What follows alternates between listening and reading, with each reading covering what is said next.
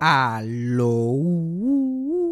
Bienvenidos a Eso fue Sarcasmo. Antes de ir con el episodio, quiero recordarles que si quieren acceso exclusivo a todo lo que este podcast tiene que ofrecer, tienen que unirse a nuestro Patreon, donde todos los martes tenemos un episodio en vivo y exclusivo para todos nuestros Patreons. Y los episodios regulares, como este que vas a escuchar ahora, salen todos los jueves, que eso es tres días antes que aparezcan en las plataformas de podcast. Ah, y mencioné que todo esto es en video y a todo color, donde puedes ver mi cara y mis brazos moviéndose para los lados como si fuera Kermit the Frog. Así que no lo pienses dos veces y únete al Patreon de Eso Fue Sarcasmo y sé parte de nuestra comunidad. El link está en la descripción de este episodio. Pero vamos al episodio rápidamente. Play the thing. When you need mealtime inspiration, it's worth shopping Kroger, where you'll find over 30,000 mouthwatering choices that excite your inner foodie. And no matter what tasty choice you make, you'll enjoy our everyday low prices, plus extra ways to save, like digital coupons worth over $600 each week. You can also save up to $1 off per gallon at the pump with fuel points. More savings and more inspiring flavors make shopping Kroger worth it every time. Kroger, fresh for everyone. Fuel restrictions apply. Eso fue sarcasmo. Fue lo único que había. Eso fue sarcasmo.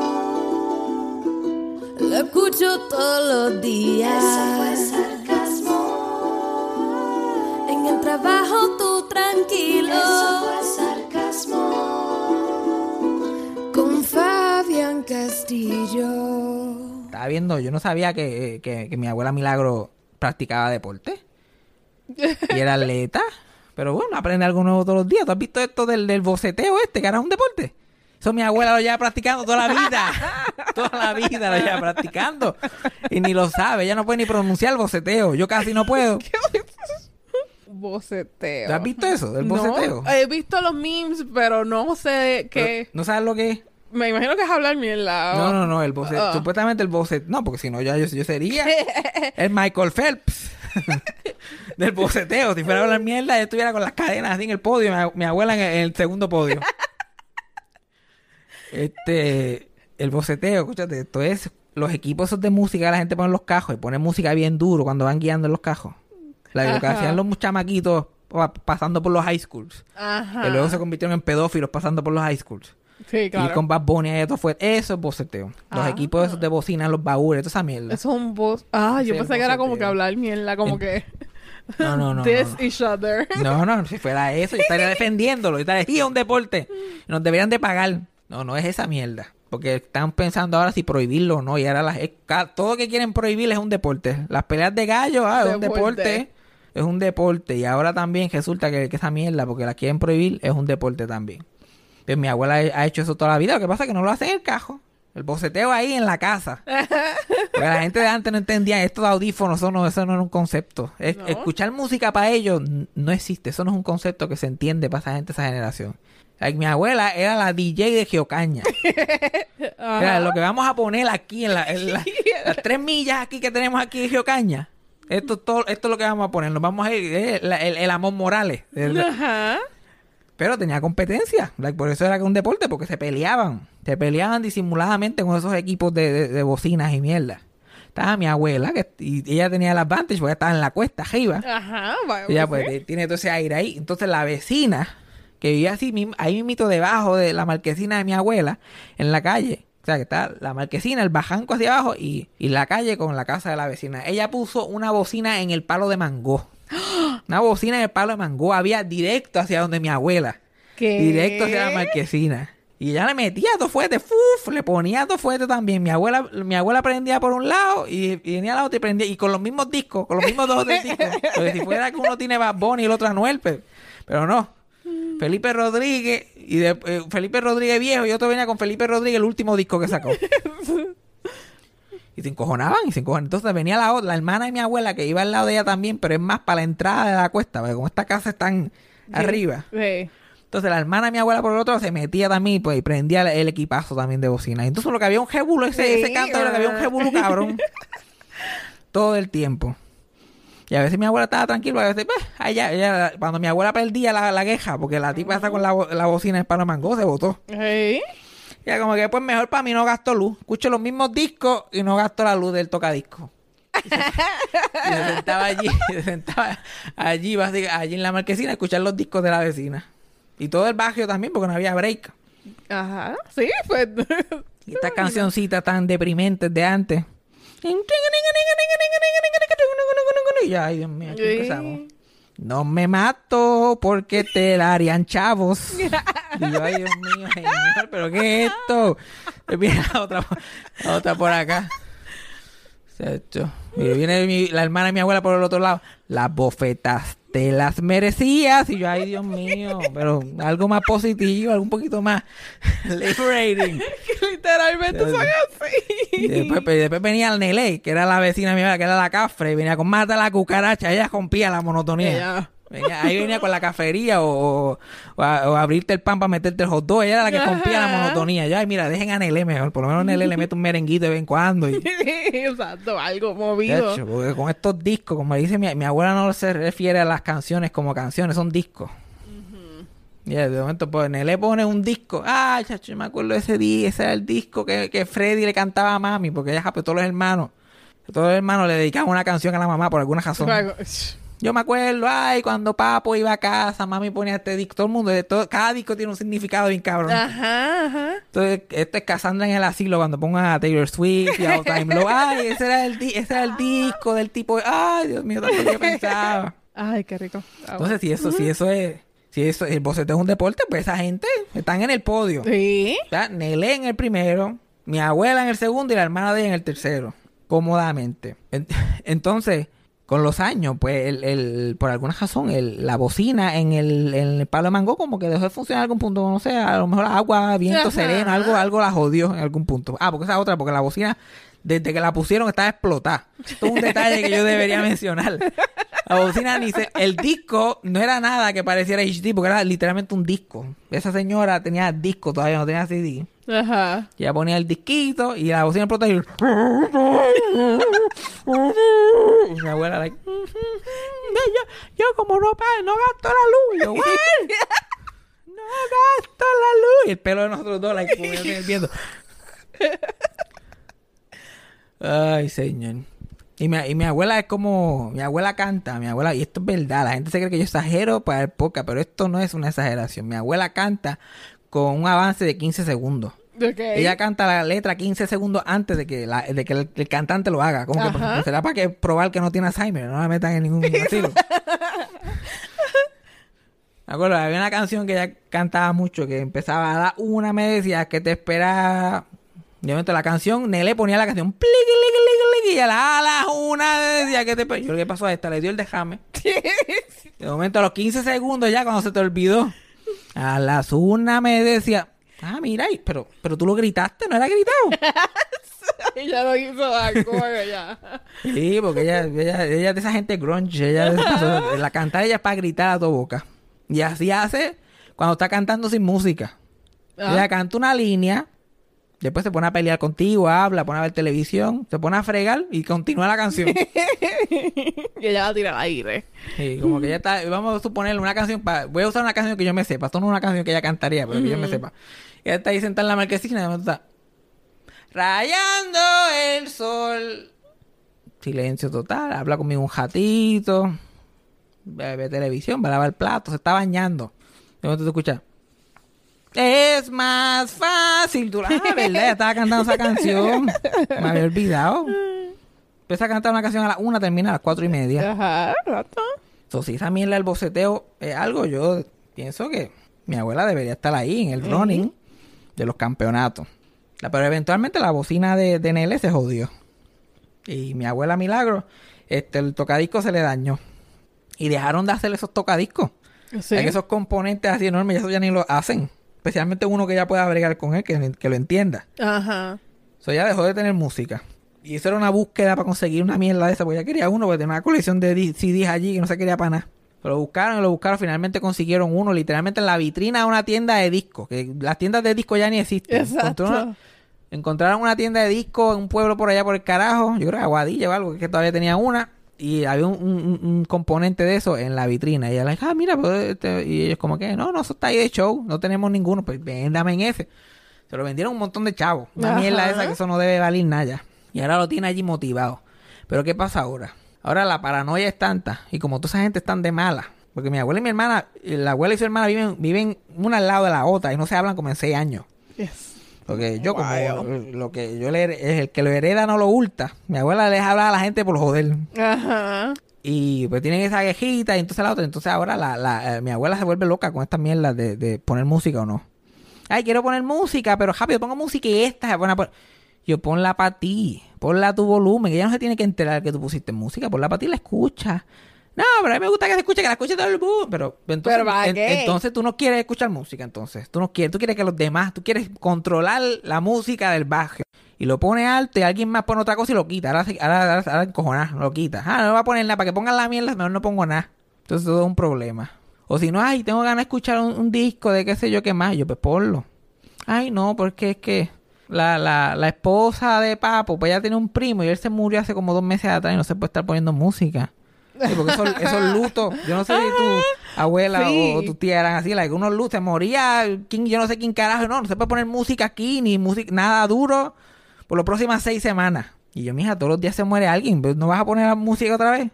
No, pero es que solamente pone música cuando se muere el artista. Ahí entonces era el tributo. Porque ella, mi, mi abuela manejaba los tributos en el barrio. Se moría Juan Gabriel, bueno, de- lo que faltaba que separaran la marquesina. Bueno, perdimos a un gran cantautor. Así que ahora con ustedes un poquito. lo- Amor Morales, dale delete, dale delete a lo que te molesta en tu vida. Y aumenta un poquito de Juan Gabriel. Y sí, es verdad. Y ella saca y pone como que en orden. Esta es tu, tu tía, tú dices. Ajá, mi tía. Lo pone en orden. Desde que el primer álbum hasta el último. Y, y estaba toda la semana con ese artista pegado. Así, esos homenajes ahí. No, yo rápido saqué los discos. Como si a la gente le importara. ella los pone o no. Chacho, y olvídate de tratar de inventar el concepto de una bocinita pequeña o unos audífonos. Otro día, la última vez que yo estaba con ella, yo, mira, uno- unos audífonos. Y ya, y entonces ella ya está tan ida que ella piensa que yo me estoy refiriendo al, al hearing aid, al cosiaco ese. Sí, el plan me lo paga, pero yo no necesito nada de eso. Yo, mira, primero que nada, estás sorda porque eso no fue lo que te dije. Así que el argumento es inválido. Segundo, este no es el argumento que estamos teniendo. Estoy diciendo audi like, algo que tú pones y tú escuchas la música a todo fuerte, la escuchas ahí que no puedes escuchar ni tus pensamientos. Y la gente puede ser feliz. Como que por lo menos mis niveles de ansiedad no son lo que eran antes. Como que antes de yo tan siquiera descubrir lo que era ansiedad, yo, lo- yo sufrí de eso toda la vida y ni me enteraba. Cuando yo era chiquito, yo ya, ya, ya andaba, pero en un ataque constantemente y ni sabía. Especialmente en, en intermedia, en la escuela. Like, presentemente yo no le tengo miedo a nada, básicamente. Yo no le tengo miedo a muchas cosas, más que a los troces y dos o tres boberías a ti, pero no hay muchas cosas que me asusten. Pero a mí todavía una escuela pública me asusta. Una escuela intermedia o superior. Yo no me, yo no me veo metiéndome en una pendeja de esas jamás. Y no, mira que quiere dar una charla. Digo, no, no está bien. No está bien. E- Ese fue mi peak momento de, séptimo a noveno grado. Yo, bueno, yo estaba que cagaba el pelo. Yo estaba, yo, yo- una trinquera. Yo no tenía dedo de lo mucho que me comía la fucking uña. Porque yo no sé, yo no sé si tú te acuerdas de ese feeling. Como que tiene, yo- es, es común, porque todo el mundo como que la escuela superior es bien tensa y la escuela intermedia. A mí especialmente la intermedia, porque la superior yo literalmente estaba fuera del plantel lo más posible. Pero la intermedia, que uno llega y uno siente que, que- que uno, uno no puede coger para ningún sitio, solamente el sitio destinado. Uno tiene que literal cruzar como que y mirando para todos lados, que nadie me tire con algo, que nadie me ponga el pie, que nadie me diga algo, que ah, y uno está tenso y uno tiene que ir directamente al grupito de tres o cuatro personas que uno se atreve a pararse Ay, al lado Dios mío, y que no estén. que se que se que- y, y- y que se conocían en ese tiempo como amigos, muchachos, y que falten o que lleguen tarde. Y tú ibas así, trinco. Y de momento tú llegabas y ponías el bulto al frente del salón y de momento mirabas y cuando no veías a esa persona, tú, anda, para el carajo, aquí fue. Aquí fue. Y ahí tú siempre tenías un segundo en comando. Tú tenías a una vicepresidenta, un vicepresidente. Yeah. Y tú le "Uf, vamos para aquí. Y ahí ibas y la saludabas. Nunca la saludabas por la mañana, pero ibas y la saludabas. ¡Ay, cómo estás! Y, y- te le parabas al lado así porque sí. Y ahora esa persona tenía que cargar contigo hasta que llegara la otra. Y tú ibas por ahí. ¿Y qué te decía la otra muchacha? Mira, vamos a dar una vuelta. Y, y te iban a dar una vuelta por la fucking escuela, con la fucking escuela. Porque no había más nada que hacer. Eso era una locura. Eso era una locura. O sea, que, mira, vamos a dar una vuelta. Y iban caminando. Y, y hablaban mientras caminaban. Y se sentían importantes. Why did we do that? ¿Y ¿Por qué qué hacía eso era un thing? Porque uno nunca porque no había dónde meterse. Todo era tan, todo estaba tan marcado. Tú no te podías meter en ningún sitio que no era como que para tuyo. Y tú por lo menos tenías esa suerte. Yo, o sea, yo solamente tenía un amigo en la escuela intermedia, uno. Y si ese cabrón no venía ese día, yo aquí se jodió. Yo no hablo con más nadie aquí. Y yo cogía y tenía que dar la vuelta solo. Y no tenía dónde sentarme. Yo estaba desde las 7 de la mañana hasta las 8 dando vueltas. Y yo, para que la gente pensara que tenía algún sitio para donde ir. Si me hubiera seguido una cámara, hubiera aparecido el background de los picapiedra, que era como que el cactus, la ventana, el sofá. El cactus, la ventana, el sofá. Ay, qué horrible. Eso sí que fue horrible. De verdad que sí, ahora que lo mencionas. Ay, y yo que mi escuela era tan chiquita, si tú empezabas a dar vueltas, la gente se daba cuenta. Se te estaba viendo dar la misma vuelta. Es que era como que normal. Nadie jugaba eso. Cualquier otra cosa lo juzgaban. Tú no podías, te- no se te podía salir un tampón del bolsillo, no podías tener zapatos baratos, no podías tener el bulto roto, pero alguna razón caminar como un morón por la escuela era aceptado. Simplemente ibas caminando. Ay, Cristo, amado. Y el comedor, que tú estás como esa fila así. A mí, mira, el- mira el jueguito que tenían en la escuela cuando yo estaba en la escuela. Yo no sé si yo he contado antes, probablemente sí. Pero yo estaba en, en la fila y el jueguito, que sabrá Dios que le hacían en su casa, el jueguito del bully era meterle el dedo en el culo a la Ay, gente. Dios mío. Y yo, yo estaba, yo me metí a la fila del comedor con ese culo ahí, pero apretado, pero trinco. Y yo fui mirando para atrás y para el frente y para el lado y para el medio y para todos lados. Tú cogías la comida y después te asomabas así. A mí todavía me da en la tejaza esa de plaza. Y tú miras así y tú, y tú andas para el carajo, ¿para dónde voy yo? Y a mí me llegó a pasar que yo me sentaba en un sitio y la gente me mira qué carajo estás aquí. Yo, pues, ven, como en el piso entonces. Nos fuimos. Ay, Dios mío. ¿Dónde se supone que yo, yo me tenía que sentar con la maestra de educación especial? No había más nada. No había. Esa era mi, esa era mi second in command. La maestra de educación especial. Ay, Dios mío. Yo comiendo allí, ya preguntándome que por qué yo no estaba en educación especial. Y yo, mija, tú no puedes hacer nada por mí. Mi problema, tú no puedes hacer nada por mí. Yo no- mi problema no es haciendo exámenes. Ese no es mi problema. Mis problemas son más, más, van más allá que eso. Ay, pero qué, qué horrible era. Ay, literal, no hay, no hay pánico más grande que eso. Uno estaba ahí, eso era como un campo de tortura. Una escuelita de esas. Entonces, y esos cambios de clase. Yo siempre tenía esa ansiedad de que alguien me iba a chocar o que porque todo el mundo, todo el mundo iba en escaramuza. Y yo que soy tan awkward, imagínate a los 13, 14 años. Ajá. Estaba ahí, like, ay, permiso, cuidado, ay, mío. Los nenes explotando like, like eh, petardos y mierda en las piernas de la gente. Like, esto era extremo. You know? Gracias a Dios, ese nivel de ansiedad no tengo que llegar nunca. Después que yo no tenga que tocar una escuela pública otra vez en mi vida, estamos bien. Y que, y que si, si, si tú, si faltaban los amigos tuyos y faltaba la segunda en mando, ¿qué uno ¿Qué hacía? uno hacía? ¿Qué tú hacías ahí? ¿Qué uno hacía? Morirse, eso era morirse. Y después, vamos a ver para aquí. Si acaso, si acaso caminabas bien lento a la tiendita, pero bien lento, bien lento, que a lo mejor se va 25 minutos en eso, ¿va? Comprarme un chiclecito y te paras a comerte chiclecito y vas lentamente virando para atrás. Yo buscaba escondite. Yo me acuerdo que si yo encontraba un sitio donde nadie me viera, yo me sentaba ahí, me sentaba allí hasta que pasara el tiempo. Yeah. Yo como que yo estoy aquí y la gente piensa que estoy haciendo algo. A lo mejor todo el mundo en diferentes partes de la escuela piensa que estoy haciendo algo más interesante de lo que estoy haciendo. Ujú. Y yo estoy, o sea, yo, yo, yo miro hacia atrás y cuando pienso en los maestros, yo pienso, ay, qué pendejo yo fui, esos maestros tan huele bicho, tratando uno tan mal. Yo, yo, es ahora, los mando todo por el carajo. Claro, no me importa a mí lo que esa gente piense. Pero los estudiantes, los estudiantes todavía, yo, uff, yo me llevo a encontrar con esa gente otra vez, yo cojo para el otro lado. Yo corro para el otro lado. Yo me acuerdo que yo caminaba. Es que te, es que te molestaban de una forma que no había manera de contestar. Ajá.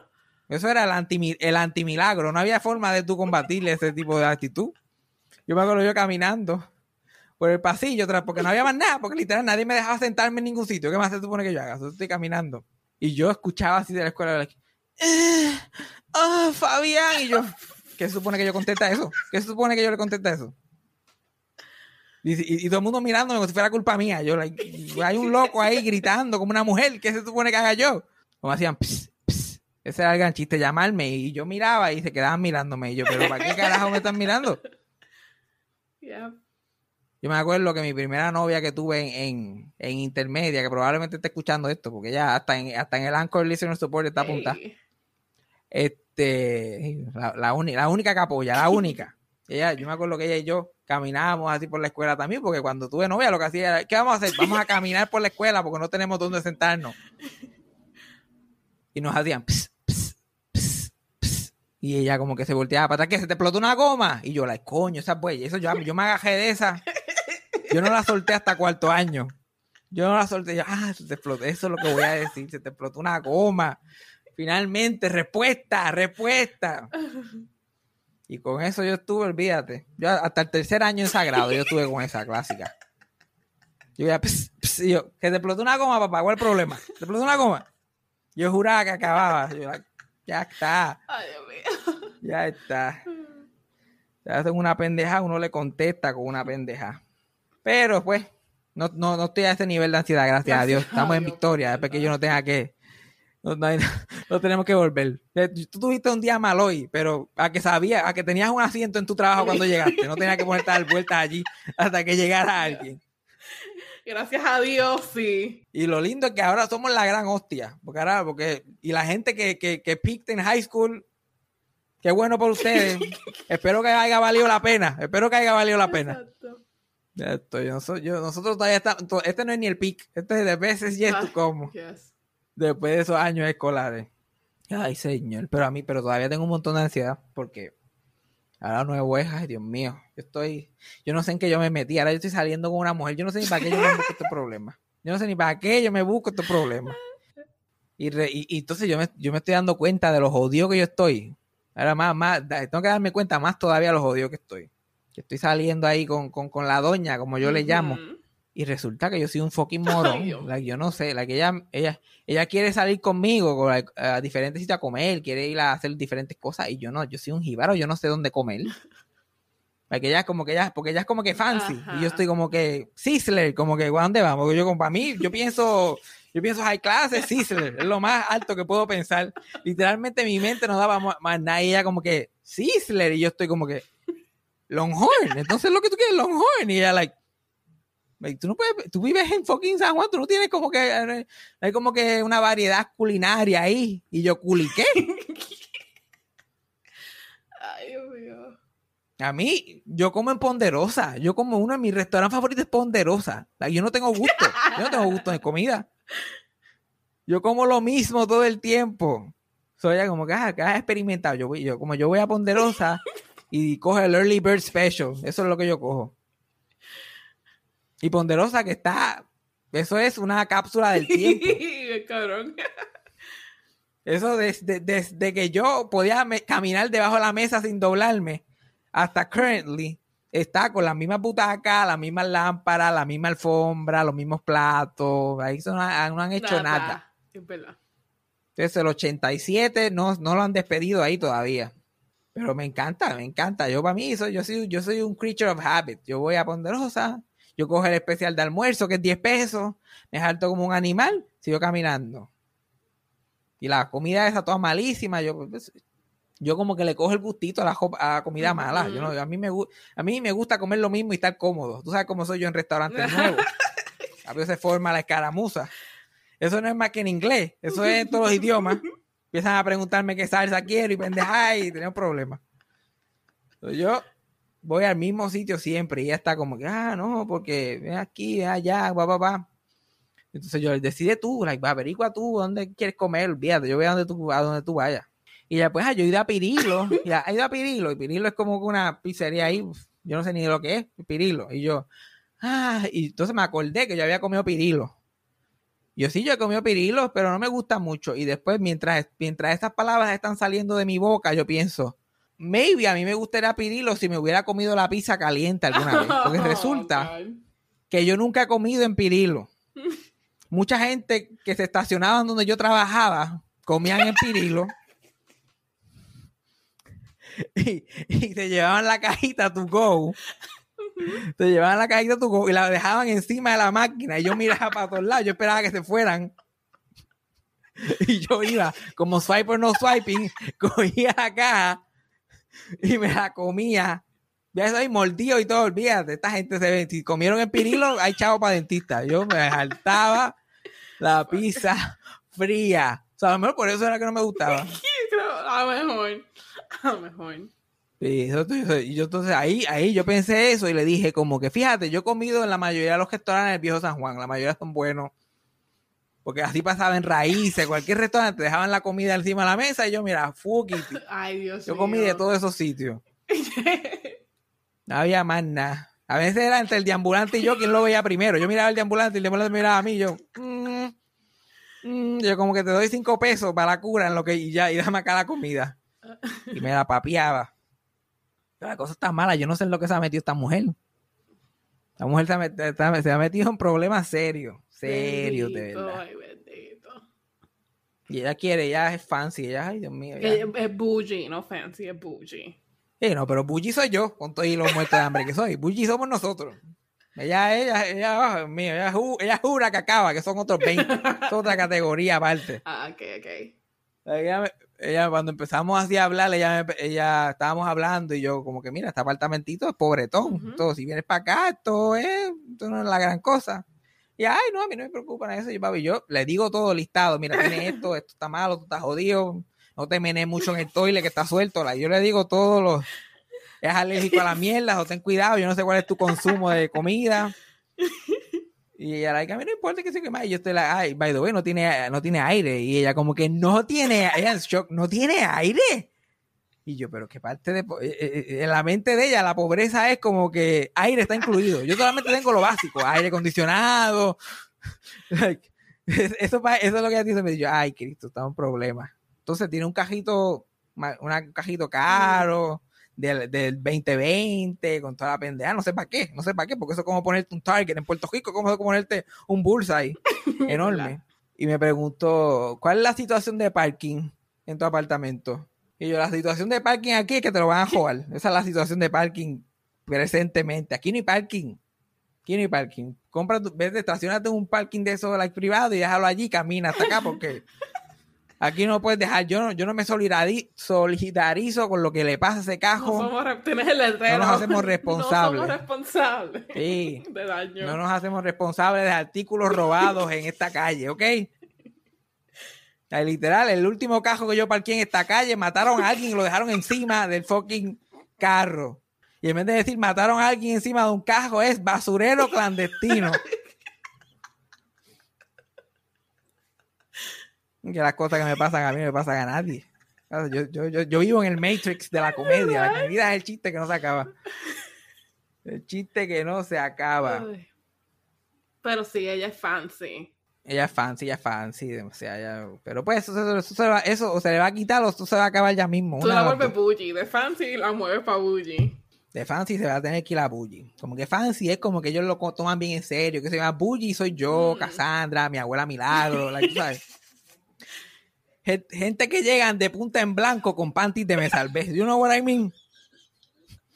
Ese, ese, ese es el estilito. ese es el, ese es el. Ay, me siento atacada.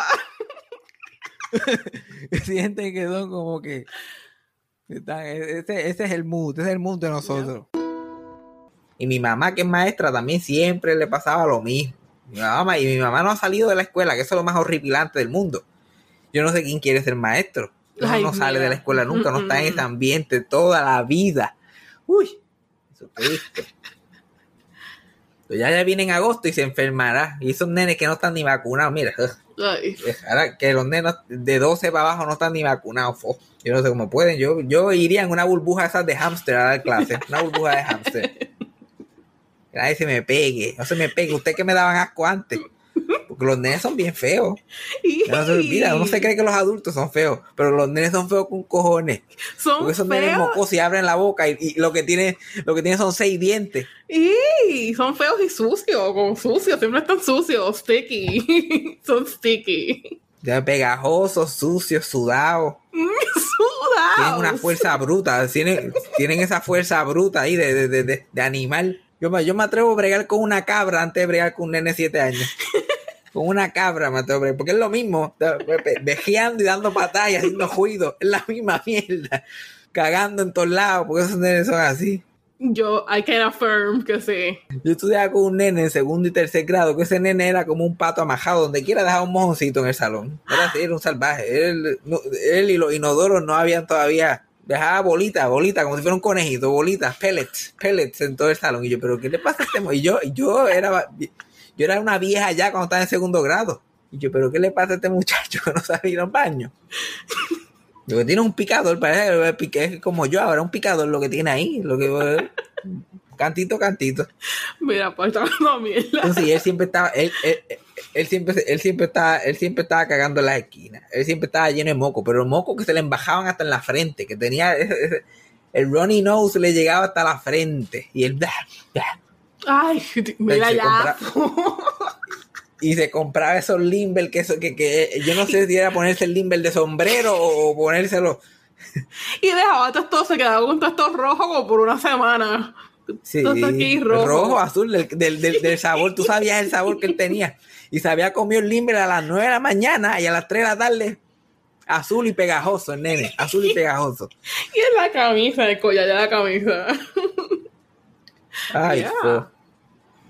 Yo no sé qué hacían esas madres con esas camisas cuando, cuando llegaban esos nenes. Y esas camisas estiradas, porque se las tiraban para todos lados y ese salvajismo.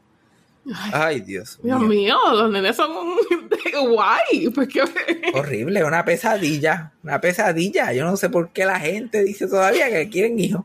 La verdad que se yo fue. Allá ellos, yo no sé quién están, a quién están tratando de impresionar, pero a mí no es. A mí no es. Uy, uy. Allá tú, yo no te voy a dar crédito porque eso es completamente innecesario, ¿ok? Gente de más aquí, se deberían ir unos cuantos más. Lo más que ha dañado este mundo es la gente y tú sigues trayendo más. Y yo a mí era que me daba alergia. Me daba alergia siempre. Cuando era chiquito me daba mucha alergia. So, yo siempre estaba, pero yo no quería ser de esos nenes. Yo trataba lo más que podía de no ser uno de esos nenes. So, yo sentía que la nariz me iba a bajar algo. Yo no tenía papel y qué sé yo. Yo simplemente empezaba a mirar para arriba. Yo empezaba a mirar para arriba como un anormal. Hasta que, se, hasta que se me iba completamente. Y ahí fue que yo empecé a perder la mente cuando empecé a bañar el cerebro de moco. Yo, porque, por- para que no salieran y ser como el nene ese que parece un salvajito. Yo hacía lo que fuera, lo que fuera. El, el único momento que yo tenía que estar invo- involucrado con nenes chiquitos es cuando yo era uno. Yo no me veo en ninguna etapa de mi vida regresando a eso. Yo no quiero regresar a esa, a esa, a esa etapa. A involucrarme, que si primero, que si segundo, que si kinder, que si, que si, que si segundo dos y segundo tres. Viese de eso. Yo no quiero saber nada de lo que los nenes están haciendo. Yo no quiero saber nada. Pero los nenes tienen algo de inteligencia, porque yo me pongo a pensar, los nenes, hay como, como que los instintos, hay algo ahí que ellos tienen, porque yo me acuerdo de ser un nene y por alguna razón saber con qué maestro yo me podía lucir y portarme mal. ¿A ti no te pasaba eso? Como que el control de grupo, había maestros que por alguna razón, desde que entraban por la puerta, el salón se caía. Y habían otros que entraban y tú, y uno, uf, se trinca. Y yo, ¿cómo esos nenes saben eso? El grupo completo, el grupo completo. Unos Le ve la cara de manipulines. pendejo a un adulto, a un adulto. Manipulines. Manipulines en. Like, in the making. Sí, manipulines en acción. Pero la cosa es como tú de chiquito, teniendo tres, como que cinco o seis años en este planeta, tú le vas a ver la cara de pera a un adulto desde que entra por la puerta. Y decir, este tipo, lo que este tipo dice no importa. Lo que este tipo dice no importa. No pasa, a mí, en la escuela mía elemental era así, nosotros teníamos diferentes maestros y con un maestro yo no me atrevía ni a hablar, ni a hablar con el, yo derechito, mirando para frente, de momento entraba el otro, yo, yo soltaba la libreta, tiraba el lápiz a la pared, o sea, nos fuimos de break, esta es mi hora profesional, yo me ponía a hablar con el amigo mío tranquilo y todo el mundo se ponía a tirar aviones, a hacer mierda,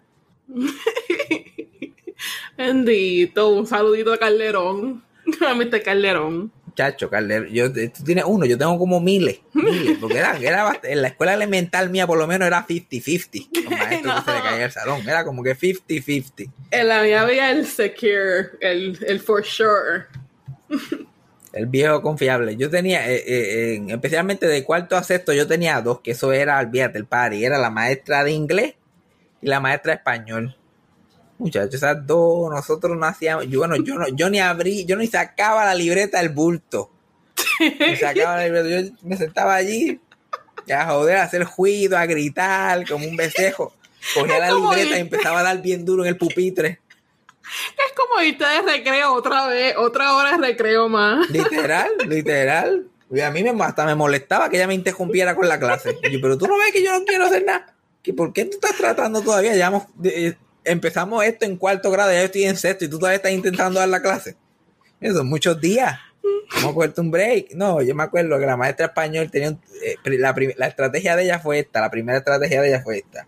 Y ella como que pues, yo lo que hago, yo me voy a sentar aquí, porque como a mí me siguen pagando, y siempre estaba la pendeja del salón, siempre estaba la pendeja del salón. Ay, no, mi, si da la clase y todo el mundo la miraba como que. Tú no sabes hablar español, pendeja. Español, serio. La que esta clase no te va a afectar a ti para nada. Ya tú sabes hablar español. Pero ya no, yo me siento aquí hasta que se callen porque a mí me siguen pagando. Y yo, gracias. Y seguía hablando con amigo mío. Ella si nada. su ya, puesto. por fin. No, pero después, como hacía esos cinco minutos y después empezaba a gritar como una beceja. Y yo, pero puñeta, tú no dijiste que te ibas a sentar ahí, gánate los chavos, tranquila. Sin total, para lo que hacía, porque esos maestros, ese sistema público, eso no sirve para el carajo. Esa maestra, todos los días lo que hacía era, nos ponía cinco palabras en la pizarra para que la buscáramos en el diccionario. Eso era todo el trabajo que había que hacer en el salón. ¿Para qué? Y yo mismo de chiquito decía, ¿para qué carajo yo voy a hacer esto? ¿Qué me importa a mí? ¿Qué me importa a mí buscar estas cinco palabras en el diccionario? Todos los días la misma mierda. Si yo lo hubiera intentado, probablemente lo hago en 8, 9 minutos y puedo seguir el gesto de la, de la clase hablando, pero yo ni eso quería gastar. Después la segunda estrategia fue empezar a llorar. Porque un día ya le dio como un nervous breakdown allí y empezó a llorar. Entonces empezó a llorar. Yo rápido paso aquí. Sentimiento y bendito. No es para que lo coja tan en serio tampoco. Y yo me quedé callado así. Todo el mundo se quedó callado porque le daba pena. No porque le importara, porque le daba pena. Todo el mundo coño, yo tampoco es para hacerla llorar. Y empezó a llorar así. Después ella miró así y se secó las lágrimas. Vio que nosotros estábamos calladitos. Y empezó a dar la clase otra vez poco a poco. El rumble del salón empezó, fue, subiendo otra vez y volvimos otra vez a hacer unos alboroteros. Se empezó a hacerlo todos los días. Todos los días daba una lloradita supuestamente. Que ponía, se ponía, ponía la cabeza así debajo eh, del escritorio para cogernos de pendejos. Y nosotros nos quedábamos callados cinco minutos y después volvíamos con el encante. Hasta que llegó el punto que ya no nos cogía con esa.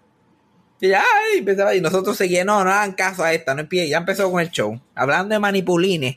hablando de manipulines.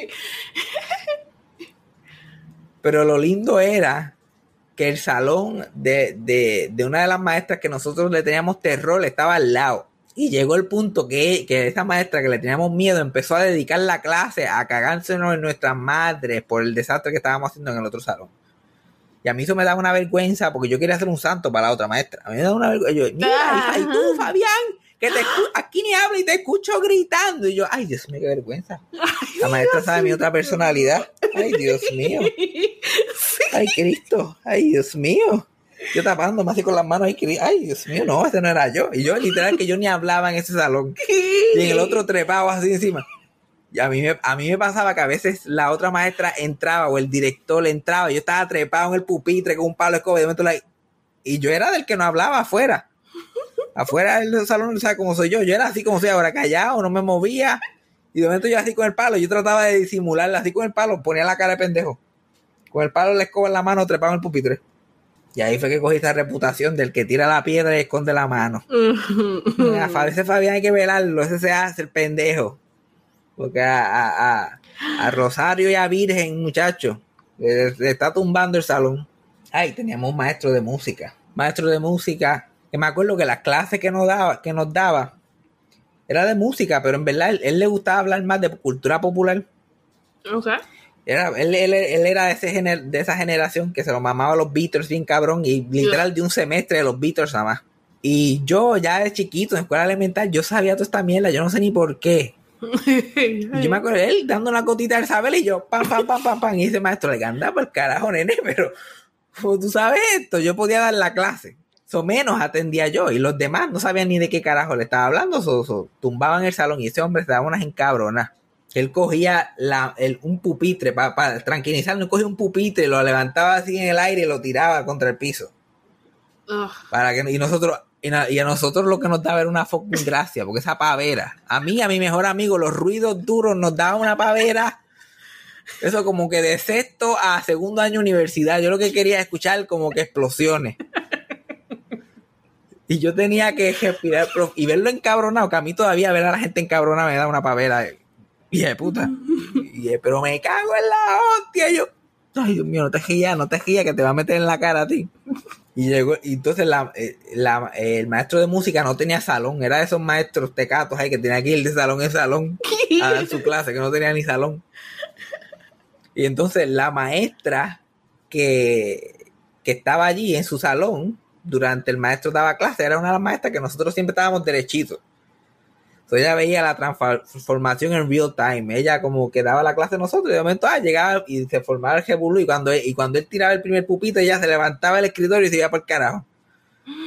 No nos defendía, no decía, mira, cogerlo suave con esos nenes, que no es para tanto. Bueno, ese, ese, para que tú veas que yo no sé cómo esos maestros pueden. Ese maestro terminó en juicio como una demanda con uno de los nenes, un nene de 10 años. Y yo lo pienso ahora, ¿cómo, ese, cómo ese cabrón demandó un nene de 10 años? El maestro lo demandó a él. ¿Por qué? O sea que los nenes están envueltos en su propio crical, a ellos no les importa la clase, ni nada, ellos están envueltos en su propio drama y lo que pasó en el receso y fulana le dijo a fulano. O sea, había un chisme entre él y una amiguita que él tenía. que Era así, no, eran noviecitos así de quinto, sexto grado. Y ella, y ella estaba cogiendo la clase de música. Y él estaba así asomándose por el salón y mirándola así triste para que ella viera que estaba triste y, y qué sé yo, qué carajo, whatever. Y él en su drama, sin darse cuenta que el pobre maestro está ahí tratando de ganarse un par de pesos y dar una jodida clase. Y el maestro ya estaba tan harto que se fue, que literalmente se paró y fue corriendo donde el nene, no sé a qué, hacia la puerta. Y el nene se cagó tanto que empezó a correr y a insultarlo a la vez. Yo me acuerdo que yo estaba sentado en un- debajo de un palito con el amigo mío comiéndome mi, mi pan con chigüí de merienda. Y de momento yo veo a ese nene cogiendo y el maestro detrás.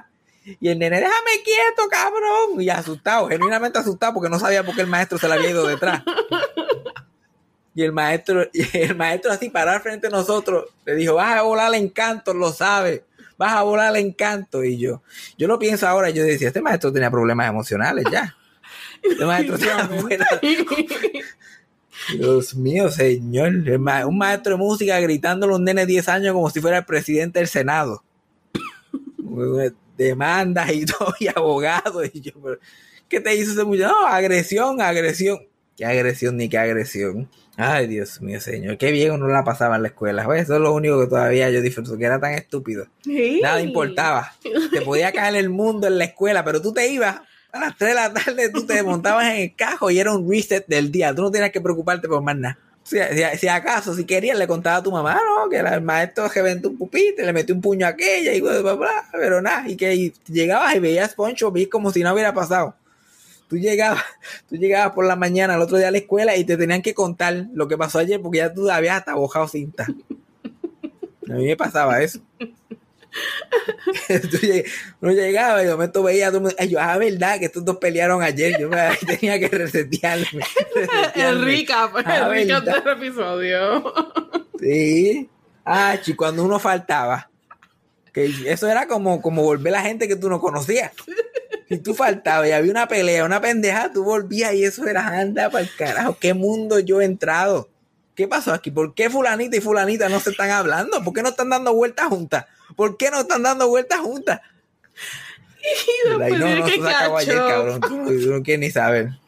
Sí, no. Y nunca te explicaban bien, porque era ya, ya era, ya era noticia de ayer. Era, No, no, esas dos. Y yo, pero ¿qué pasó?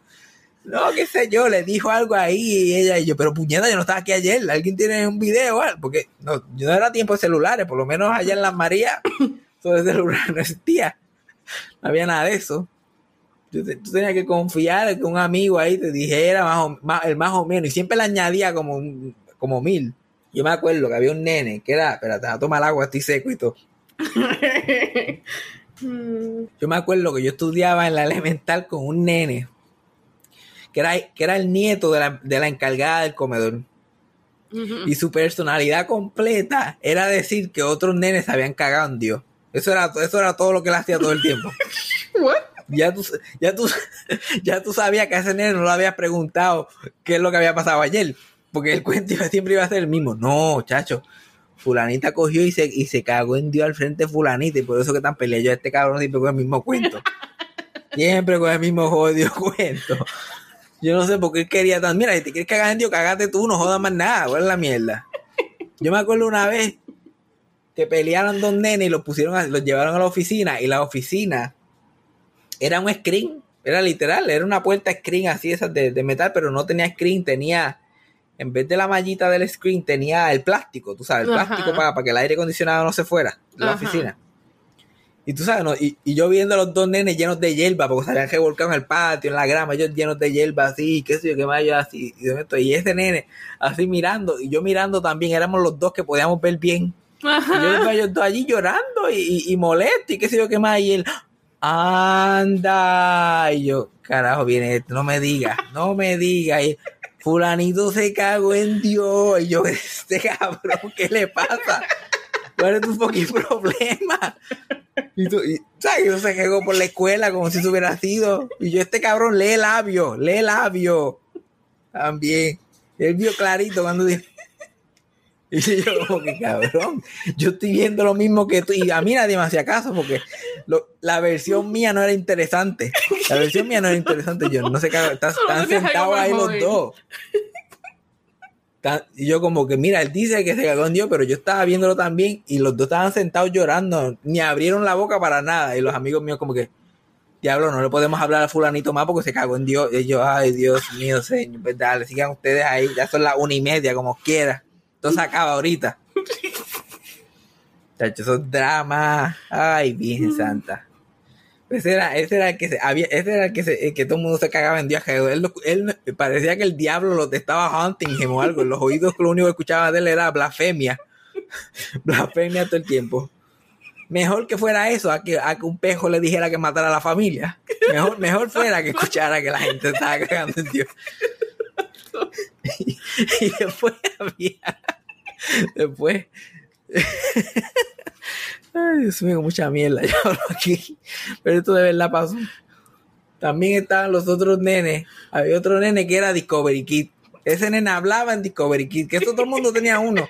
Todo el mundo tenía uno que había aprendido a hablar en Discovery Kid. Y estaba todo el día Discovery Kiando. Yo ya viene esto, ya viene Discovery. Yo le decía a Discovery, ya viene Kia, joder. Y vamos, vamos, amigos, corran. Y yo, ay, Dios mío, todo- y él viendo una película. Yo, nene, por favor, colo con calma. Juega con cajitos, juega con lo que quieras jugar, pero no tienes que estar hablando así. Que si el pastel, que si lo otro. Y yo, ay, Dios mío. Así empieza el capítulo 2 de The Fresh Prince of Clearwater. Estoy sentado en el patio. En el patio, porque este es el patio. O sea, que tiene el screencito y la pendeja. Una calor puta. Sudando la gota. Una casa llena de aire acondicionado, frito, una nevera dentro de la casa, pero no. Estoy allí sentado con Doña Socojo porque ella quiere estar más que ahí. Ajá, ok. Ella quiere estar ahí de, de sol a sol. Desde el amanecer de Dios, que yo me levanto para, porque ya mi tía se va a las siete y media, ya a las siete y media tengo que estar ahí con ella. Vamos para afuera y a coger todo el sol hasta las 5 de la tarde. Yo veo el sol completo, yo luego llegar, nublarme la vista, pasarme por encima. El zinc ese se pone que pela, porque estamos dejando un zinc ahí más Ay. caliente que el carajo. Horrible. Pues ella quiere estar ahí porque eso es la, la cuerda a Mayagüez, la cuerda donde al barrio Manantial, que ellos siempre estaban con una calor, que lo menos que era eso era manantial. Yo no sé por qué se llama manantial, era un chiste bien, bien, bien cruel. Porque, porque lo menos que era era un manantial. Chacho, el otro día, porque se levantó activada. Se levantó activada, limpió la casa, limpió el patio. Bueno, no pasó de manguera de presión a- al techo porque no encontró la escalera. Porque si no, lo hace también. Y yo estaba cada jato, yo, mira, yo, como si tuviera muchacho, yo tratando de hablar por teléfono, yo, mira, ¿para dónde tú vas? "Pa- No, no, suelta eso. Suelta, ¿para dónde tú vas con eso? Ponlo en el piso. Así todo el día, Ay, todo el día y se pone a bajar cerca de la piscina. Ella que la- las piernas no la aguantan, sí, pero ella no se acuerda, so ella suelta el andador, donde quiera eso, y se pone a bajar ahí al ladito de la piscina. Tanto sitio que para bajar al ladito de la piscina, para caerse allí, yo también tengo, yo que no sé nadar. Y yo, como los nenes chiquitos, si se pone muy de eso, yo rápido cojo el teléfono, yo, hello, policía. No, porque que tengo una señora aquí que se está portando mal. Y no, no, no. No llama a la policía. Sí, policía, llévatela, llévatela, que no me hace caso. Así, y funciona. Y funciona, que es lo más cabrón. Y no llama a la policía que me lleve. Parece que ella estaba buscada en sus tiempos de joven. y Tiene miedo a la policía. Ay, Dios mío. Policía, llévatela. Hay una señora aquí portándose mal. Así me tienen, así me tienen. Y, Ay, Dios mío. y los demás aquí me tienen igual o peor. Los demás en esta casa me tienen igual o peor. Si no fuera el primo mío que de vez en cuando me pasa unos bizcochitos premiados. Ajá, ok. Si no fuera por eso, si no fuera por eso, no sé qué sería mi vida. Porque aquí todo el mundo quiere janguear conmigo. Yo no voy a janguear con esta gente. ¿eh? ¿Qué es la que todo el mundo quiere janguear conmigo? Yo tan abojecido que soy ya, tan carismático soy. You can fake it. Este fin de semana, vamos a. Yo, pero ¿quién dijo que yo que yo no quiero saber nada de ustedes? Yo estoy aquí porque qué medio y ahora vamos a janguear. En Clearwater, como, hay tan- como es un centro cultural tan, tan interesante. Y yo estoy explotado, yo le meto de siete y media a cuatro y media todos los días. Y, y, y no es que estoy ahí matándome físicamente, pero me drena la Sí. energía estar ahí detrás de ella hablándole porque tengo que hablar para entretenerla y qué sé yo. Ya yo, yo que siempre he sido fluente en vieja, ya yo soy, ya se me está olvidando el español. Eres vieja nada más. Otros días hablé con Casandra y ella ni entendía qué le estaba diciendo. Yo me voy a, me voy a tomar un tececito, yo no, para sentarme el estómago, lo tengo medio malo, después yo me acuesto y yo, ya yo hablo en vieja. Y me voy, para que ella me pueda entender, me tengo que ir en vieja y el español se me está desapareciendo.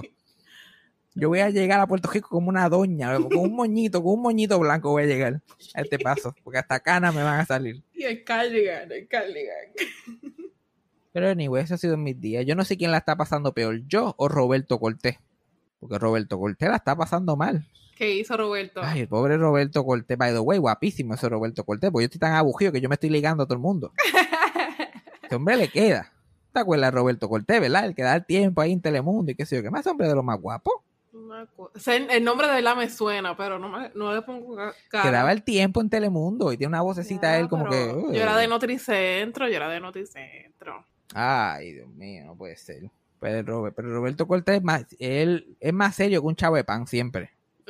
Y entonces lo tienen allí payaseando todo el fucking tiempo ahora. Porque parece como en, como en guapa, tú sabes que está Titia Ixa y se ponen a bailar cumpleaños y pendejadas. Ay, que ahora tan tienen a- awkward. no- desde que se murió Keila Hernández, Noticentro es Despierta América. Hacen el baile, se ponen los sombreros, una mezcla entre Despierta América y Sábado Gigante que no hay, no tiene pie ni cabeza. Me parece que quieren hacer lo mismo con, con los de Telenoticias. Y tienen a Roberto Cortés, que él solamente da el tiempo. En hoy día Puerto Rico, por la mañana, y en Alexandra a las 12. ¿Por qué hay que darle el tiempo tanto cuando tenemos el tiempo en el celular? No sé. Pero eso es cada 15 minutos. Ahora vamos con Roberto otra vez. Roberto, ¿qué ha pasado? Pues nada, más o menos lo mismo. En algunos sitios está lloviendo, en otros no. Seguimos contigo, Alexandra. Algo así. Y la está pasando mal, porque él es, bien, él es serio, se ve que es un hombre serio y no está para, se ve que odia estar allí, no está para la mierda. Y Alexandra siempre le está buscando conversación estúpida. Entonces, que Alexandra tiene que tirar para donde él y hay ese momento awkward entre ellos dos y Alexandra siempre quiere hacerle un chiste. Ajá. Él, está, él se le ven los ojos, like, tírame a mí, ya, puñeta, no empiece con la mierda. Los otros días estaba hablando de... Alexandra estuvo como media hora hablando de una foto que había puesto Alex Rodríguez. Mm. Que, que si ya sabes que se J-Lo se dejaron y la mierda y que él había puesto una mesa, habían tres, pero él había puesto una mesa para cuatro. Ay, ¿para quién era esa, ese otro plato? Eso fue una señal para J-Lo, para que volviera, que si la madre los tomates, que si dale, que si él tenía una camisa negra, bla, bla, bla, y al final dice, pero lo más importante, ¿quién tomó la foto? ¿Quién tomó la foto? Y me Roberto aparece, ahora vamos con Roberto en el tiempo. Roberto, ¿quién tú crees que sacó la foto? Y él, pues, ¿y Roberto, ¿quién sacó la foto? Pues yo me acuerdo hasta aquí en Telemundo había un fotógrafo que se llamaba Billy, muchos años aquí. Y Alexandra como que, eh, ok Roberto, vamos contigo. Él no quiere jugar para No, nada, él no. cero, su effort es cero. Y hoy mismo era como que Alexandra estaba hablando de las malas costumbres. No, que sí, malas costumbres. Roberto, ¿qué malas costumbres tienes tú? Ninguna. Ahora con el tiempo, así, ni- ninguna, no tengo ninguna. Anyway, pasando aquí el tiempo. que- en otra le preguntaron, Alexandra está enseñando una vieja de 108 años pejeando, o sea, una de esas mierdas que enseña. Ujú. Ya, chachi, Roberto, ¿tú te, ima- tú te imaginas esa edad tú bailando así? Y él, nah, yo no llego. Anyway, aquí en San Juan estamos buscando. Eso es todo. Roberto Cortés, yo dando el tiempo, teniendo que interactuar con Alexandra. Nah, mía, yo no llego. Anyway, en la zona del área oeste tenemos aquí. Desde ese, desde ese día que, que se tiró eso del fotógrafo ahí bien mierda, parece que le dijeron, no, tienes que contestar algo. Y él la- se las tira rápido y sigue para cortarla. No, yo no llego, olvídate de eso. Anyway, aquí está. Pero así Ay, mismo, te lo digo, pasó. Chacho. Y gracias a Dios a Susa Epifanio, señor. Gracias a Dios esos dos, porque esos dos los que me tienen cuerdo a mí. Esos son los dos que me tienen cuerdo. Mira, que yo estoy haciendo el almuerzo, yo escucho la musiquita, yo paro. Yo, vamos, yo tengo que ver este sketch completito. Mi abuela, mi abuela se para con la escoba, ya bajando, se para así con la escoba, a ver. Paralizado. Clearwater se paraliza, son 11 minutos cuando Susa Epifanio se arrancan. Se le anda, para el carajo, aquí fue. Y me he fijado unas cosas, me he fijado unas cosas de ellos dos, que hay que, Ujú. hay que también, hay que decirlo, porque si yo los pelo cuando hay que pelarlos, también se los doy cuando esos dos han, han evolucionado, ahí con su pendejo, con su meneito mongado, han evolucionado. Hay muchas cosas que ellos no hacen ya, que me he estado fijando, ahora que los estoy viendo muchos días. Ajá. Me acuerdo que yo siempre, te- que esto todavía está como que medio al garete, pero por lo menos están tratando. La, la alcapurria, ellos siempre tenían la alcapurria bisexual, lo que le llamaban, porque era una alcapurria bien grande y tenía un Mm. montón de cosas y ellos no sabían si era hombre o mujer, solo le decían la bisexual. Imagínate, para los tiempos que fue esto, esto fue para los 80. Ujú. No sabían si era hombre o mujer, solo le decían bisexual. Imagínate ese disparate. Ahora le, ahora le llaman la trans. Ahora le llaman la trans. Y yo, like, fue, están tratando por lo menos, pero. Not yet. It's- that's not it. No estás ahí todavía. Pero Epifanio dejó de picarle el juez a las mujeres. Epifanio ya no está con bellaquera con la gente. Mira. Eso de te picó el juez y el cañanga cañanga y el meneito no, no está haciendo eso a nadie. Y yo estoy como que, coño, parece que el. Me Too le tocó a Epifanio. le tocó de cerca. Ahora lo, que, ahora lo que hay que hacer es lograr que Víctor Alicea deje de estar toqueteando a los hombres en vida real. Eso es lo único que falta nada para más. Estamos que todo esté, mira. Pero yo no sé, yo no sé si fue Alexandra que dijo, a mí no me venga cosa pendeja. O una decisión de él que está como que, mira, ya creo que ya no estamos en el momento para hacer eso, pero se lo aplaudo a quien sea que fue, se lo aplaudo. Otros días Epifanio se tira hasta un todes y yo por poco me muero la risa. Porque no, porque todas y todos, y ahora se dicen todas, ¿eh? ahora se dicen todas, déjame decirte. Y se piroteó así todas, cómo hacer. Y yo, yo mira para allá. Gracioso e inclusivo, qué concepto. ¿Qué concepto? Qué concepto.